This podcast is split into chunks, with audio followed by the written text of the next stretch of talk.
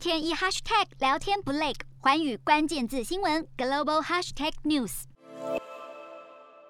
汤姆·克鲁斯抱着吉他自弹自唱，或者向影迷展现自己会做家事的一面，都是以声位技术造假而来。模仿艺人从造型到表演，入木三分。再加上 AI 人工智慧以大量阿汤哥的影像所生成的声位模型，让换脸阿汤哥以假乱真。频道更在短影音平台 TikTok 爆红。二零一七年，声位 Deepfake 一词问世，结合深度学习与伪造而来，源自于 AI 技术生成对抗网络，不只能透。透过照片或影片移花接木，使影片中的主角变脸，甚至可以改变天气跟开花等自然现象。而起初声位技术造价高昂，大多被用在电影或电玩游戏当中。不过，二零一八年开始，Fake App 跟 Face Swap 等免费软体大大降低声位技术的使用门槛，拟真度也随着时间提高。像是知名族谱公司推出线上工具，从莫扎特、贝多芬到爱因斯坦等古人照片都能栩栩如生，也能让已故亲人的照片动起来，利益良善。然而，比起正面的应用，声位技术更是频传负面争议。二零一九年，网络上可见声位影片超过一万四千个，其中却有九成六都是色情影片，包含史嘉蕾·乔韩森等女明星、名人，甚至知名网红都沦为受害者。甚至分手后的情侣也会用报复性色情影片威胁对方。类似情况屡见不鲜，成为新型犯罪手法。二零一八年，这段欧巴马的造假演说。开启外界对声位技术影响政治的担忧。二零一九年，美国国会众议员议长佩洛西演说时，结巴疑似喝醉酒，影片光是在脸书吸引至少两百五十万次点阅，却是造假影片，引发担忧。声位影片沦为有心人士在网络资讯站上带风向的关键武器，甚至可能带来政治动荡。不止引发欧美执法机关的关注，YouTube 已经把禁止变造媒体资讯写进社群准则。推特收购英国。国 AI 公司